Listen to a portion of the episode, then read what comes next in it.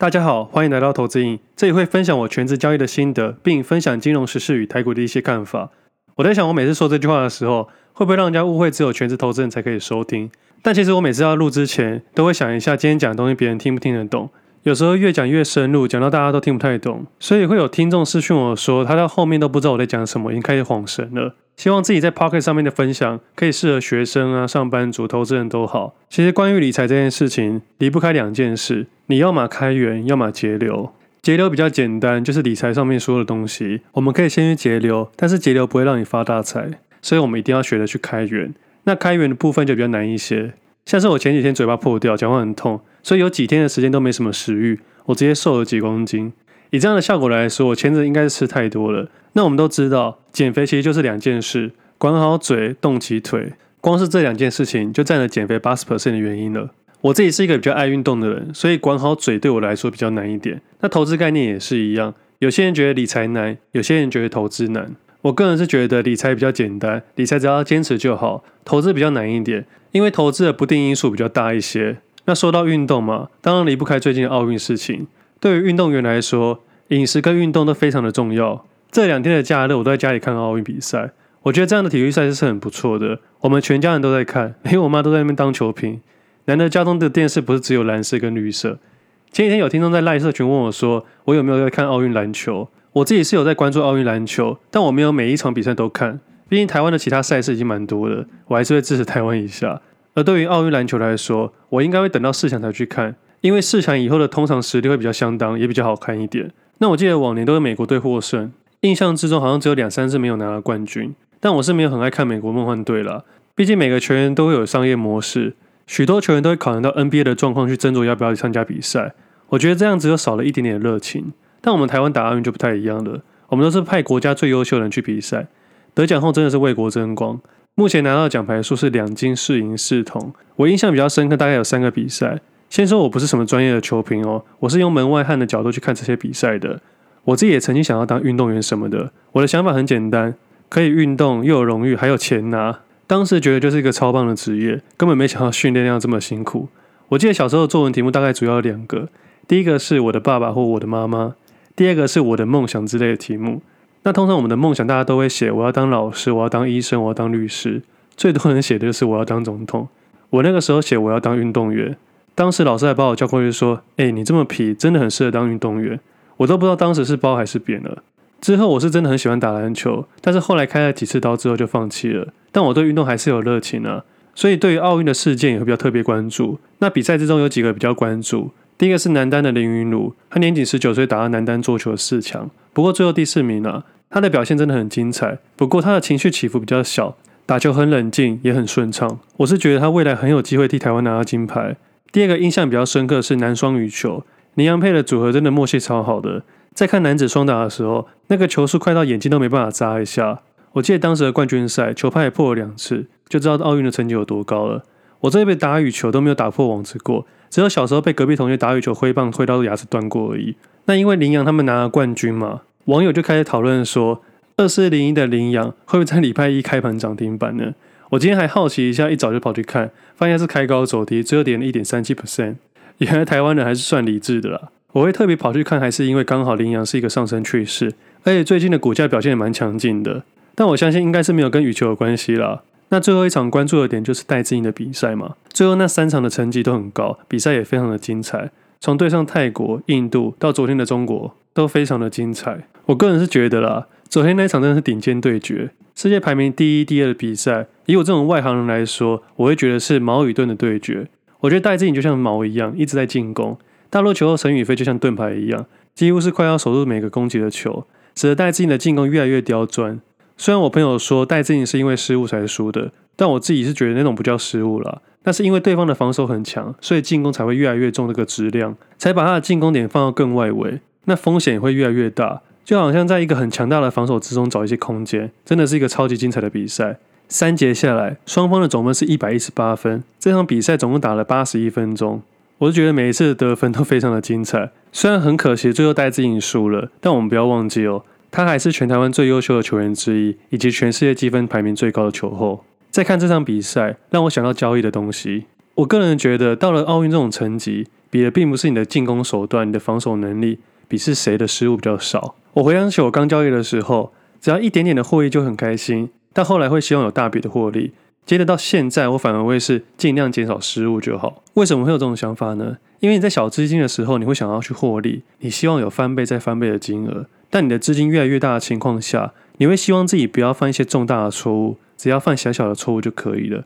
因为你会知道，有时候交易市场是要等一个机会，机会来了就出手。在看戴资颖那场比赛的时候，让我想到这件事情。我觉得双方都很厉害，我们也屏气凝神看这场比赛。原因就是因为我们在看谁先失误。因为双方都很厉害的情况下，运气也会占其中的一环。虽然这场比赛结束了，但是有看比赛的人都知道，这场比赛只要少两个幸运球。金牌可能就有变数了。我觉得银牌非常的厉害，这也是目前台湾史上目前女单最好的成绩。虽然我特别关注这三场比赛啊，但是其他场我都有看，其他选手的表现也非常的精彩。我觉得运动这件事情呢、是少数能让台湾所有的人都凝聚一件大事上面，而且在运动场上处处都有感动。奥运比赛上面，虽然每个人代表不同的国家，但运动员的热情都看得出来。我是觉得。某个程度上，国家对于运动赛事的栽培，可以看出一个国家的强弱。一个国家的教育之中，对于运动跟艺术，会是国家重要的发展之一。越看重，国家越强；越不看重，通常国家比较落后，经济数据也会比较差。我这边指的是普遍性哦，当然还有一些例外。像目前得牌数最多的是中国、美国、日本，那这三个国家以世界来说也是强国。我相信他们选手的栽培也会更加重视。那我个人是觉得，台湾应该要对运动产业更加努力才好。我自己是希望啦，以后我老了可以对运动产业有些贡献。虽然我们国家有给予获牌的选手奖励，金牌有两千万，银牌七百万，铜牌五百万，可以选择终身奉或一次领。我看到有些人说戴资颖输了一千三百万，我看了真的超级不爽了。对于这些运动员来说，成就感是无价的，只有真正低俗的人才用金钱来看待一个运动员的价值。我个人是觉得补助非常的重要，一定要存在，因为在我自己小时候的想法。能出人头地大概两件事，第一个靠运动，第二个靠读书。我觉得这些奖金是应得的啦，因为这个背后的努力不是这些酸民可以了解的。那网络上一些讨论说要一次领还是终身领，我觉得还是因人而异啦。毕竟每个人环境不同，家境不同，甚至是理财能力都不太一样。像我自己的话，一定是一次领。我自己本身会做一些理财规划，就不用把我现金的决定权交给别人处理。但如果你本身没有什么太大的理财意愿，那你用终身俸可能对你比较安全一点。至少不会乱花钱，但如果真的要考量的话，考量到物价膨胀、实质购买力的话，根本讨论不完。最好的答案就是再拿一面金牌。好了，开玩笑的。像我这种去一般公园打羽球就觉得很好玩，对于失误不失误反倒是没差，反正是为了流汗而已。但我对于篮球的要求比较高一些，因为我觉得想赢不想输，对于要不要失误就会在乎一些。而对于这些运动选手来说，每一个失误都是致命伤。投的市场也是，如果你现在是新手小白，你可以考虑一下。自己要达到什么样的成绩？想去公园称霸、校园称霸，还是国家代表？甚至是你想要当奥运选手？但是你想要什么样的成绩，就要配合什么样的训练跟饮食。那些顶尖的运动选手的菜单跟饮食控制，根本不是我们能想象的。如果正在收听的你本身就是运动员，你可以想一下，这一路来的过程是不是蛮痛苦的？但结果是满意的。你从来没有在一刻突破自己极限之前，是感觉到训练是轻松惬意的。但突破的那一刻，成就感会让你忘记所有的痛苦训练。现在有些健美选手啊，他们的饮食控制更严格，要吃到一定的蛋白质，吃了一大堆的鸡胸肉，还要控制体重，真的超累的。如果运气不好没拿到名次，就会继续默默无名，甚至会有一种徒劳无功的感觉。运动选手做好万全的准备，也不代表一定可以拿到很好的名次。但我觉得绝对不能因为这样子否定自己，这是运动员的必经之路。我是一个全职投资人，时常会有人问我说，他们以全职投资人为目的。我觉得他就像运动员一样，但最大的差别是我们每一刻都是比赛，没有练习赛。那些虚拟单就不要讲了。我个人是觉得对于交易一点帮助都没有。即使你做了多少的功课，临场的反应也是交易的一环。所以你要从小资族变成全职投资人，并不是这么轻松惬意。但是如果你过了一个门槛，你要轻松惬意当然没有问题啊。甚至你可以改成不要当球员，改做教练，或者你可以把这件事当做你人生的一部分。谁说运动员不参加比赛就不能运动？很多的运动选手在退休之后还是会持续的运动，甚至都会对运动产业做一些贡献。我当然不是把自己当做奥运选手，我根本没有那个资格。我只想要分享这些概念，而且在心态上面其实是辛苦的。你想想看哦。戴志颖昨天的冠军赛压力有多大？全台湾都非常重视这场比赛，这心理素质要有多强？作为一个交易员也是一样，当你对自己获利期许非常大的时候，同时也把自己放在空架里面了，甚至这种想法会成为你交易的枷锁。不如好好把重心放在正确的动作上面。像戴资颖这种世界级的人物，他们在比赛的时候只会想一件事情：如何把比赛打好。而在交易上面也是一样。如果你想要走全职投资人，你在交易的每一刻只要想一件事情：如何做好交易。但这过程中以及领悟会比较长久。其实我们不一定要走到这边。假如你今天赔一百块就会心痛，你就不该放大你的部位。如果你赔了一万块才会痛，那你可以在那边休息一下。那如果你赔到千万的时候，发现情绪的起伏非常的大的时候，或许可以先暂停交易，或者是放慢这些步调。以我自己的经验来说，如果再继续上去的话，可能会毁掉整个账户。真的不是每个人都可以挑战上亿的亏损啊。这感觉就像有些人在公园打球，输了一场比赛就哇哇叫。但人家奥运选手输了冠军赛，还是会努力去想下一场比赛要怎么打好，这就是心理素质不同了。我觉得运动员啊，最大的门槛不一定是身体上的，而是心理上的。我这种路人甲乙丙，在最后一次十字韧带断裂之后的手术，真正有两年的时间对篮球有阴影。反正不管是运动员还是交易员，每个人都不同。我自己是一路这样痛上来的，所以现在自己会比较在乎风险。那最后再稍微讲一下台股市场，目前除了香港股市、大陆股市。前两周出现蛮大的跌幅，但一个是低阶下跌，一个是高阶下跌。那欧美股市在三周前出现创高下跌，目前又创新高。那这礼拜可以特别注意的是日本跟韩国的股市，在上周五同时压在一个区间下缘，算是蛮关键的位置。而台股市场的话，在上周有出现一个开低拉回。那天群内有朋友问我说有没有停损，我就在想说为什么要问我有没有停损？因为我没有特别注意有什么状况，因为这个市场正在下跌，出现这样的走势也是很正常的。在过去三周都有在节目上分享，现在的股市正在下跌，而目前的状况可能是偏中性看待。那天的自己不但没有停损，还顺势的加码跟新增一些部位。后来我想想，当天的下跌其实是有感的，但我自己算是幸运还是经验，我也无法解释。还记得一个月前吗？我放空了海运股，当时也有说到，放空了海运股，把短线的库存几乎全部出清了，是为了增加做空的弹性。这个部分是因为风控的问题。我习惯在交易一个产业的时候，把其他部位出清或减码，毕竟我要让自己的容错率提升。我也不是百分之百正确，要给自己一些犯错的空间。所以上周这样的跌，我持有部位其实非常的少，所以反而没有亏损。那回到当时放空海运股的时候，我出现的海运股其他的部位是因为当时的优劣去决定的。我当时想法很简单，就是我决定要这么做，而在多空之间做出取舍。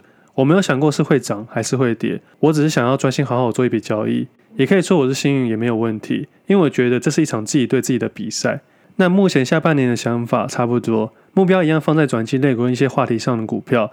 像在前两周的节目上面说到太阳能跟 LED 最近表现不错，但目前觉得如果要去新增这些部位，优势没有这么大，还是要小心一下是顺势还是追高。那另外一个产业面板类，目前富采的表现还算不错，可以注意到的是最大的持股是友达，这也是面板之间的关联。那前两周还有聊到三大集团：鸿海集团、威盛集团跟联电集团。鸿海集团目前应该就是苹果的话题性，那威盛集团还是看宏达电的 VR 到底有没有卖好。联电集团的话就不用说，大家都在讨论了。最近表现很强劲的联咏跟联电表现蛮精彩。其实以我的经验来说，台湾的交易市场一定有先知，市场里面数字不会骗人。两周前就有人进去了，盘中就有一些变化，看得出端倪。如果有听众想要回测的话，可以听我上上一集跟上一集的节目，再对照价格走势，大概就知道我在说什么。不过在这边并不是说要自己的获利，而是要说这件事情层出不穷。而因为部位上的考量，这两只我都没有买入。那台股市场目前大概就这样子。那像最近应该可以明显感受到每个人的派对不一样，有些人赚钱，有些人赔钱。而如果你要短线交易的话，本来就要随波逐流。在半年多前的台积电，还有这半个月的海运股都不见了。我在那边不是要当酸民，我想跟各位分享，市场永远都有新的派对，慢慢找寻自己的交易节奏，不要有太多先入为主跟仇视的心态，把自己当做一个球员。最后想要分享一下，录 Podcast 到现在也超过一年了，我相信我们每个人都在成长，我在这一年也学到很多东西，我觉得一年可以改变非常多事情。昨天看到癌大谢孟恭的小孩子出生了，很恭喜他。我当初接触 Podcast 也是因为听着他的节目，听着听着他都当爸爸了。我觉得生活与交易都是一个过程。交易跟生活都一样，我们都需要成就感，也都需要责任。但不管怎么样，这一路走来都是我们每一个人独一无二的故事。千万不要忘记，每一个人都是独一无二的。感谢各位收听我的分享，今天节目先到这里，我们下次见，拜拜。